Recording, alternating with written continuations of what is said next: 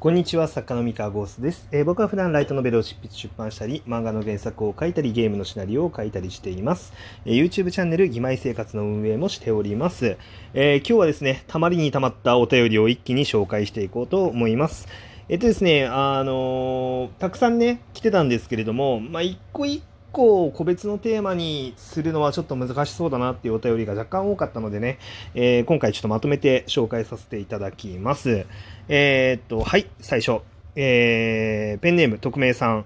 ラジオネームか？こういう場合。ラジオネーム、匿名さん。はい、お疲れ様です。という一言だけメッセージいただきました。はい、お疲れ様です。はい、じゃあ次行きましょう。はい。えー DJ 特命さん、えー、気象転結うまく考えて書くことができないのですが、どうすればいいですか？えーっと、気象転結をうまく考えて書く方法がわからないって言われても、何がわからないのかがわからないから説明がしにくい。えーっとですね、あの、まあ、もしそもそも気象転結の基本的な、あの、知識みたいなのがないんであれば、まあ、気象転結っていうのを調べてもらって、あのネットでね調べてもらってあの基本的な、えー、と流れっていうどういうものを気象転結というのかっていうのをまあ押さえていただいてで、えー僕の本とかね世の中にいろんな作品があると思いますのでその作品を、まあ、気象転結にあの分解してあのどういうふうに書かれてるのかっていうのを考えるといいんじゃないかなと思います。あとはその童話ぐらい短いお話を作ってみるのもおすすめですね。はい、あのいきなり長い作品作んないで、まあ、短い作品で起承転結っていうのをあの作ってみたら、まあ、どんなものなのかっていうのが体で理解できるんじゃないかなって思います。えー、と次ですね、えーラジオネームふつおたかっこ価格モップさん。はい、えーっと、これずいぶん前のやつだな。えーゴースタ先生、名前を間違えてすいません。反省しております。ところで、名前間違えたついでにお聞きしたいのが、先生のペンネームに由来とかありますか？えーあと、本名のまま、えー活動されてるラノベ作家さんって言いますかっていう質問ですね。えー僕のペンネームはどっかで説明したことってあったかな、過去に。えーあなかったかもしれないんですけれども、えっとですね、あのそんなに大した理由ではないですね。まあ、もともと僕が、あの、マジック・ザ・ギャザリングだと黒タイプが好きだったりとか、えーポケモンだとゴーストタイプが好きだったりとか、まあ、結構いわゆるその幽霊的な ガジェットが結構好きだったんですね、もともと。で、なんだろうな、まあそういうのが好きだったんで、まあそれを名前に入れるかっていうすごい軽い気持ちで、まあゴーストっていうのを入れているのと、じゃあ幽霊かって言って、じゃあなんとなく三途の川かなみたいな感じで三河にしているっていう感じですね。えーで、あともう一つ、まあ三河にしている理由としては、まあ僕がずっとあの好きなあのライトノベル作家さん、まあもう今はね、ほとんどライトノベルは書いてないなくて、まあ一般のエンタメしか書いてないんですけど、まあ三上園先生っていう作家さんがいらっしゃってですね、あのまあ、僕はそれで電撃文庫のあの新人賞に出してたんですけどあのその方がね電撃文庫の作家さんだったんででまあ三河だったら、まあ、三上先生のをあの売り場で隣になるのかなみたいな感じであのこの隣に本が置けるのかって思ってまああの三河にしてたみたいな感じですね。まあ、ただ残念なことにですねあの、まあ、僕がデビューしたタイミングで、まあ、ほとんど電撃文庫の方では書かなくなっちゃったんであのビブリアがね当たったんですよちょうど僕がデビューしたタイミングで。ビブリア古書道のの、えー事件手帳がですね。えーまあ、なのでもほとんどライト文芸の方でねあの書くようになっちゃったんであのねああれですね。なんか言葉が出ないな。はい。あの書くようになっちゃったんで、まあ、ちょっと電撃文庫の棚で並ぶということはねあのなくなっちゃったんですよね。まあ残念ながら。はい。まあもともとのきっかけはそれなんですけどまあ今となっては別に特に三河ゴーストって名前にあの深い意味は今のところはないです。あともう一つ理由があるとしたらえっと人間らしい名前とかかっこいい名前みたいなものがもうなんかライトノベル作家さんが人数がこんなに多い中でちょっと覚えてもらえる自信がなくてあの名前を。で僕自身なんだろうその人間らしい名前をちょっと覚えられないなもその人数多すぎてっていうのがあってまあこれぐらい、まあ、気の抜けた名前だったら、まあ、誰でもすぐに覚えられるだろうなっていう、うん、で自分自身もねあの名前を自分の名前を忘れずに済むのでね。はい。なのでまあ三河ゴーストという名前にしているっていう感じですね。はい。えー、っとですね。はい次。えー、DJ 特命さん、えー、物語を書いてストーリー、かっこ気象転結がうまくまとまらないのですが、どうすればいいですか？何かアドバイスをください。ああ、多いですね。あれさっきの方と同じ方なのかな？しばらく、えー、お便りができあの読めなかったから、それで溜まってたのかな？えっ、と、気象転結についてはさっきお話しした通り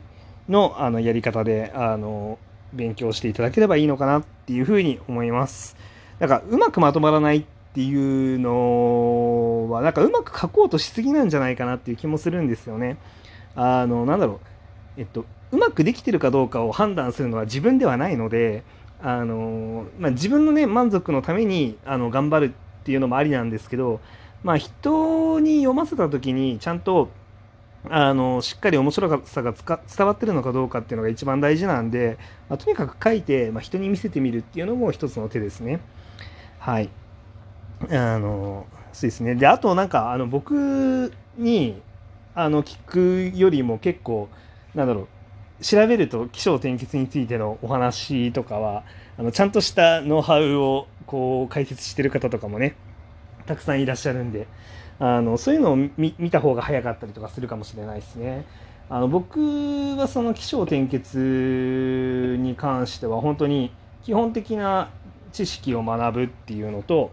あのもうひたすらこれが面白いんじゃないかっていうのを考えて書いてそれを人に見せるっていうやり方しか、まあ、やっぱ基本的には分からないのでで、まあ、あとはその人に見せるか、まあ、自分なりに起承転結はこうなってたら面白いんだっていう自分なりの答えをあの持っておくで持っておいてあのそれを満たしていれば OK っていうふうに自分の中で決めるっていうふうにまあやるのがいいのかなっていう気がしますね。えっと、なんか、そうですね、ざっくりと、あの、一般的な創作知識だったり、創作技術、創作ノウハウみたいなのを、なんかざっくりと教えてほしいみたいな感じの質問だと僕は結構答えにくいですね。あの、なんだろう、何に困ってるのかが本当にわかんないんですよ、実は。この質問って。なので、あの、もう少し具体的な質問があった方がいいかなっていう、本当に何に詰まってるのかが全然わからないので、うん。はい、あの、ですね。で、まあ、うまくまとまらないっていうのが悩みなんだったら、その、うまくまとめなくてもいいいいんで、まあ、もうとにかく、あの、書いた方がいいですよっていう話ですね。はい。続けまして。はい、DJ 特命さん。えっ、ー、と、自分の書く小説が面白いか分かりません。新人賞に応募しようとしても少しためらってしまいます。どうすればいいですか？えっと、少なくともその新人賞の審査員の人が面白いと思う小説なのかどうかを確かめるのが新人賞なので、えー、まず出してみないことには面白いかどうかは分からないです。はい。でそれはまあプロになっても実は同じで自分の書いた小説が面白いかどうかって、えー、っと編集さんに見せないとわからないし、えー、もっと言うと発売して読者さんに見せるまでわからないですね。もちろん自分自身はあのじあのある程度やっぱ自分は面白いと思って書いたりとか、まあ、考えたりとかするんですけどストーリーっていうのは。なんだけどまあでも世に問うてみないと他の人にとって面白いかどうか分かんないですね。正直わかんない。で、あの、自分自身にとっても面白いのかどうかが、こう、わからないっていう時もあります、普通に。あの、プロになっても。あの、自信が100%持ってないっていうことは全然あると思います。でも自分としては、いまいちだと思ってたけど、あの、人に見せたら意外と面白いって言われたりとかすることも全然あります。うん。ごめんなさいね。コーヒー飲みながらちょっとざっくばらんに話しちゃってるんですけど。はい。えっ、ー、と、なので、あの、自分の書く小説が面白いかわからない不安なのかもしれないんですけど、なんだろう。多分、不安があって、なんか誰にも見せないっていう状態が一番良くないかなと思ってて、ねなんだろうな。うん、とりあえず、本当に人に見せるまでその作品が面白いかどうかっていうのはマジでわからないものなんですよ。実はプロになってもそうだし。で、ね、応募しようとしてもためらってしまうっっていうのが、まあ、なぜためらってしまうのかっていうのがちょっとわからないですね。まあ、あの出してみないことには、まあ、あの結果がね出ないからわからない、うん、一生小説が面白いかどうかわかんないままになっちゃうんで、でもしかしたらその新人賞に応募した結果面白くなかったっていう結果を突きつけられるのが怖いのかもしれないんですけれども、えっと、その怖さっていうのって立ち向かわないとおそらく一生プロの小説家にはなれない。しプロになった後もやっぱすぐにあの心が傷ついてしまって、えー、うまくいかない、うん、あの新しい作品が書けないっていうことになっちゃうと思うんですね。でなので結構おすすめのマインドとしてはもうなんだろうなあのもっとこう失敗する勇気を持つというかあの別に面白くないって思われてもいいじゃんっていうふうにあの自分でなんかある程度そういうなんか楽観的なところっていうのは自分に持っといた方がいいと思います。はい。あの、まあ、もちろんね、なんか言われてると思いますよ。つまんない作品だなって 言われちゃうかもしれないけど、まあ、それは僕だって僕の作品読んで、なんだこのくだらない小説はとか、まあ、なんだこの面白くない小説はっていう人って絶対いるんですよ。あの、絶対いるんだけど、まあ別にいいかなって思って書いてます。僕は。うん。で、それはね、あの、プロになってからもアマチュアの時も同じで、なんかある程度、その、なんだろうなその自分の作品をが面白くない面白がられてないっていう状態に対して知らんがなっていう感じで突き進めるあの気持ちがないと、まあ、やっぱり書き続けるのが困難になってしまうので、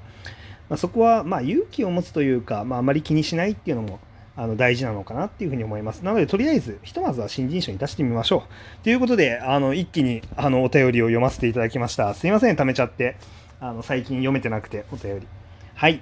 まあでもね、あの、こんな感じでお便り募集してますんで、皆さんよかったら、昨日、あの、ラジオトークの機能を使って送ってくれると嬉しいです。それでは皆さんおやすみなさい。はい、バイバイ。